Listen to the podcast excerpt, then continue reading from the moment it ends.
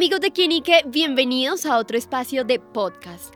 Hoy tenemos a una de las locutoras más destacadas aquí con nosotros. Nata, te damos la bienvenida a quienique.com. Es un verdadero placer tenerte aquí compartiendo algunas de tus anécdotas de tu vida y sobre todo con la expectativa de conocer más acerca de tu impresionante trayectoria en el mundo de la locución y el canto.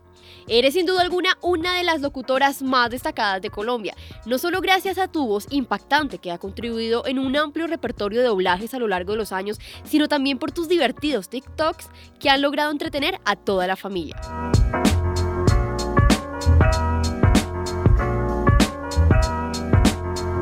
Mire que mi carrera como locutora y como actriz de doblaje fue después de ser cantante y actriz, ¿no? Yo comenzó después. Yo empecé a, a los 16 años toda la vida había como jugado mucho con el tema de, de hacer voces y esas cosas, pero en mi casa, ¿no? Todo muy empírico. Y un día estaba yo eh, estudiando con el gordo Benjumea, no, estudiando no, haciendo unos musicales con el gordo Benjumea, se llamaba La Casa del Gordo, el gordo Benjumea, Carlos Benjumea, fue uno de los actores más maravillosos, grandes y, e importantes de la industria colombiana. El gordo Benjumea tenía una, es como una academia, no, no academia, era como una casa que se llamaba la Casa del Gordo que hacía musicales. Y yo estaba en todos los musicales de él. De hecho, ellos fueron como una familia para mí en este mundo de la, del entretenimiento. Yo estaba grabando y de repente estaba ensayando y me encontré con un actor que todo el tiempo decía, me tengo que ir a trabajar, me tengo que ir a grabar, me tengo que ir a grabar. Y yo, dije, yo le dije, yo le tengo que preguntar que dónde es que graba, porque yo no lo conozco y no es un actor que uno, que uno conozca en televisión. Entonces yo le dije, oye, mira, qué pena contigo. Es que yo no, no te reconozco como actor de televisión y tú todo el tiempo dices, no, yo soy actor, yo soy actor, yo soy actor. Entonces eh, yo, yo tengo que ir a grabar, tengo que ir grabar, tengo que ir grabar. Entonces yo decía, ¿qué grabas? ¿Qué es tanto que grabas? ¿Qué es tanto lo que grabas? Y me dice, no, es que yo no soy actor de televisión, yo soy actor de doblaje y soy locutor comercial, entonces yo grabo. No, pues cuando a mí me dieron eso, yo, ¿qué? ¡Cállate! Y pues le dije, no, mira, ayúdame a vincularme. Yo siempre he soñado con, con, explotar mi voz, no sé qué. No tenía ni idea que eso se pagaba o que eso era un trabajo. Pensé que era un hobby. Bueno, fui bastante meticulosa con el tema y pues dije, no, o sea, esto está maravillosamente espectacular. Yo quiero. Entonces, pues nada, eh, así entré yo a la, locución y al doblaje. Bueno, en Netflix tengo varias de eh, Cuántico, eh, Orphan Black, Cobra Kai, Maya y los Tres. Em, bueno, tengo varias ahí en, Netflix. Em, en Boomerang también, en, en Cartoon Network. En Disney tuve la oportunidad de, grabar eh, lo que ustedes ya saben, que fue esto eh, Encanto, ser la voz cantada de la, de la señora Guzmán en Encanto.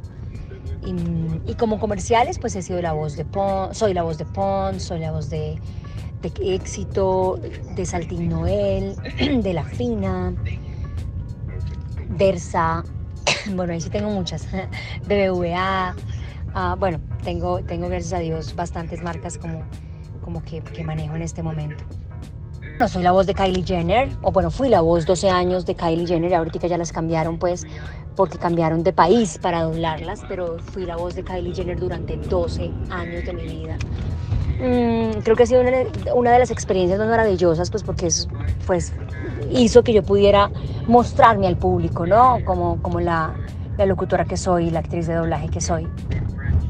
Em, no, pues experiencias, em, tantas experiencias que, me toca echar cabeza a ver qué, cuáles experiencias he tenido yo, digamos.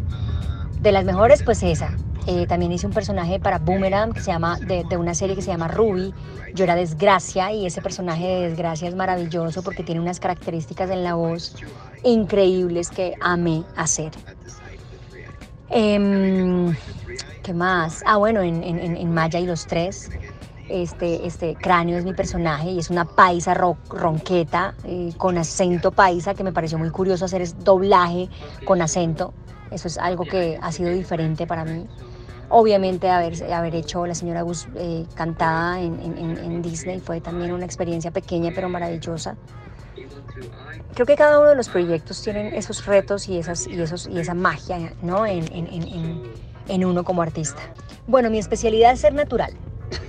Tengo una capacidad por ser actriz de interpretar muy bien las locuciones, independientemente de que sean con acento colombiano, con acento charlado natural o con acento latinoamericano o centroamericano, digamos que tengo esa capacidad de, de ¿cómo se llama?, de, de, poder interpretar lo que el cliente quiere. Casi siempre logro como, como llegar como a, ese, como a ese feeling por ser actriz.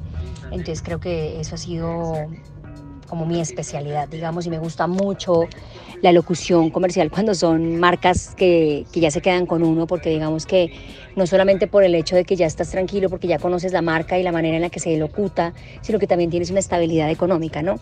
Que te hace estar tranquila en la vida, ¿no? Obviamente.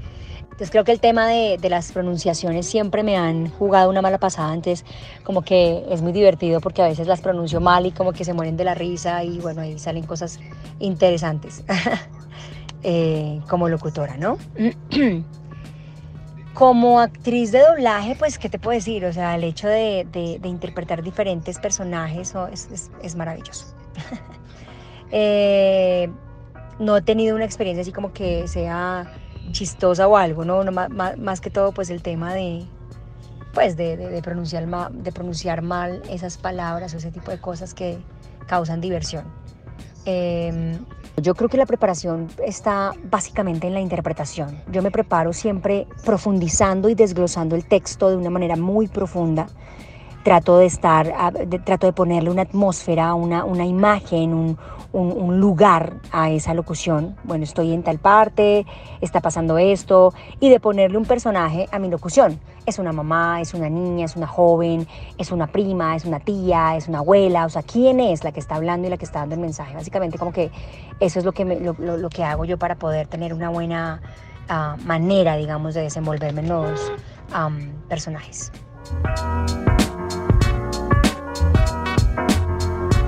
Yo, pues ya grabando en, casa después de la pandemia, pues uno, uno tiene que grabar todas sus locuciones en el estudio, ¿no? Entonces yo soy muy bocona de la boca y resulta que estaba grabando una locución, entonces claro, yo, yo pues estoy en mi casa y me estaban presionando que tenía que ser ya, que ya, que ya, que ya, entonces yo ya como del, del afán, del desespero, empecé a grabar, pero me, empecé a trabar, o sea, como que me forciaba demasiado, entonces yo, no sé, un, por, ejemplo, por ponerte un ejemplo, un bebé es una prueba de... Un bebé es una prueba de... ¡Hueputa! Dije así, dije como ¡Hueputa! Pero así con toda y voy mando los audios al cliente directo con el hijo de putazo grabado y esto fue, o sea, yo casi, casi que me, metía debajo de la tierra, o sea, la vergüenza que yo pasé no tienes un, una idea. Y algo parecido me pasó con otra locución, pero fue que, o sea, como que yo no sé por qué se metió ese audio hacia afuera y yo hice como algo así como... como, un, como una cosa así de, de, de, que te, de que te suerves los mocos y quedó grabado y yo no puedo pues son cosas humanas, ¿me entiendes? Pero pues obviamente para el cliente es como, que cerda, o sea, nada que ver. Los desafíos más comunes casi siempre son temas como, como cuando tengo algunas palabras en inglés. Básicamente siempre ha sido como el tema de, de los desafíos, porque lo que te digo, la interpretación y, y esto no es tan común para mí, no tan grave para mí. Ahora, Casualmente, hace dos días me tocó hacer un casting para una locución de KSMR, que son esos ruidos que tú haces cuando abres las papas y que hablas así todo pasito. Y que ese fue un desafío para mí, pero fue hace dos días y fue un gran desafío para mí porque pues la verdad fue complicado que si yo que estaba susurrando mucho, que pilas con lo otro, que pilas aquí, que, que tenía que escucharse así susurrado y ronqueto, pero, pero que no fuera tanto, pero que no, o sea, fue un desafío porque fue una locución bastante particular y diferente, nunca lo había tenido que hacer. Siempre me baso en la interpretación, siempre es profundizar, desglosar, analizar, hacer comprensión de lectura y poner una atmósfera, una imagen, una escena. Es básicamente. ¿Cómo te aseguras de, transmitir el tono y el mensaje adecuado en tu locución? Porque tú haces un buen desglose. Si yo hago un buen desglose, entendiendo lo que está pasando, poniendo el personaje en contexto, yo voy a hacer, em, yo voy a hacer el, el tono más parecido a lo que quiere el cliente. Mi talón de Aquiles es el inglés, entonces no he, no he tenido como la oportunidad de hacer eso. Yo eh, máximo el inglés y como te digo, es, me cuesta bastante. la diversidad de idiomas y acentos, acentos sí, idiomas no. Eh, acentos, pues bueno, como te digo, siempre hay que estudiar al, a la, psicología de cada país, porque cada país tiene un acento diferente, obviamente, pero también tiene una psicología diferente. Los mexicanos no son iguales que los colombianos, los argentinos no son lo mismo que los colombianos. O sea, tienes que saber y tienes que investigar el país en el que vas a hacer el, acento, al que le vas a hacer el acento. Una vez investigando el país, investigando la psicología, investigando la mayoría de personas, su cultura, logras llegar al acento que estás buscando. Dentro de ese acento neutro, si es un acento neutro centroamericano, no es lo mismo que hacer un acento neutro latinoamericano o un acento neutro colombiano o neutro mexicano. Futuro de la locución, igual que los actores e igual que muchas cosas, está...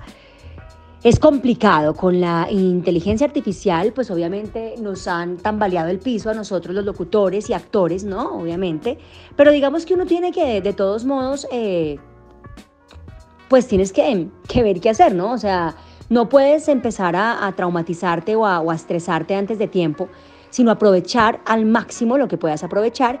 Y yo en este momento estoy en la búsqueda de poderme eh, organizar y que me paguen los derechos de mi voz para que la puedan utilizar como inteligencia artificial, porque pues no puedes, eh, no puedes que no puedes cambiar el destino, no puedes cambiar el futuro, no puedes cambiar lo que ya va a pasar, tienes que pegarte a ellos. Entonces de, la pregunta es, ¿de qué manera voy a empezar a vincularme con este, esta, esto nuevo que está pasando en, el área digital?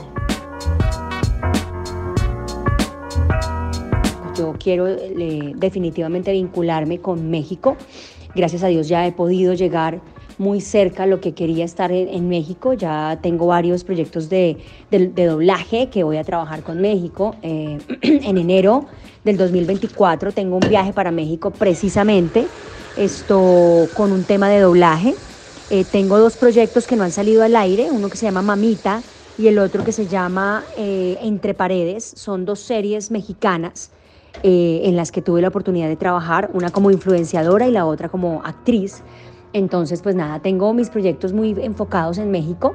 En la parte musical, pues también obviamente, digamos que no se ha eh, vuelto tan sólido el tema con, el, con la parte musical en México, porque pues obviamente es, es, es, la, la, cuna de lo regional, pero sé que se está abriendo el, el, el mundo musical allá y sé que pueden haber cosas bastante interesantes en México para hacer una carrera como locutor, una carrera como cantante, una carrera como actor, una carrera en general, en general en la parte artística, perseverancia. Este medio y esta carrera es una carrera de perseverancia y de resistencia.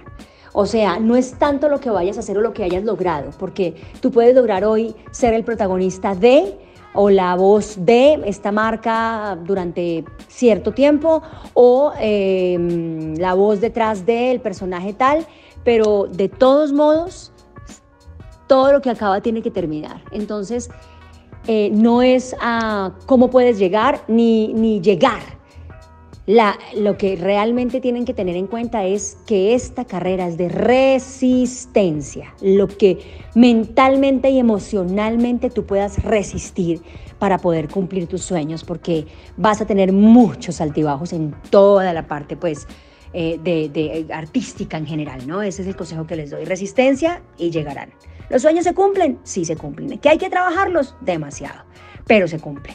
Yo soy locutora, actriz de doblaje, actriz, cantante, mamá, influencer, de todo. Entonces, digamos que sí no es fácil, no te voy a decir que es fácil porque no lo es. Realmente a veces han habido momentos en los que yo me siento súper congestionada, presionada, cansada, a veces eh, colapso Obviamente tengo una obsesión con el trabajo, eso es algo que tengo que manejar, pues porque obviamente me encanta, o sea, no, no, cuando no tengo mucho que hacer o cuando hay un día en el que debo descansar, como que, como que no, ¿no? Como que no descanso, como que no, no, no concibo un descanso. Entonces yo quiero hacer más y hacer y hacer y hacer y hacer y hacer. Entonces digamos que es difícil equilibrar esa parte, ¿no?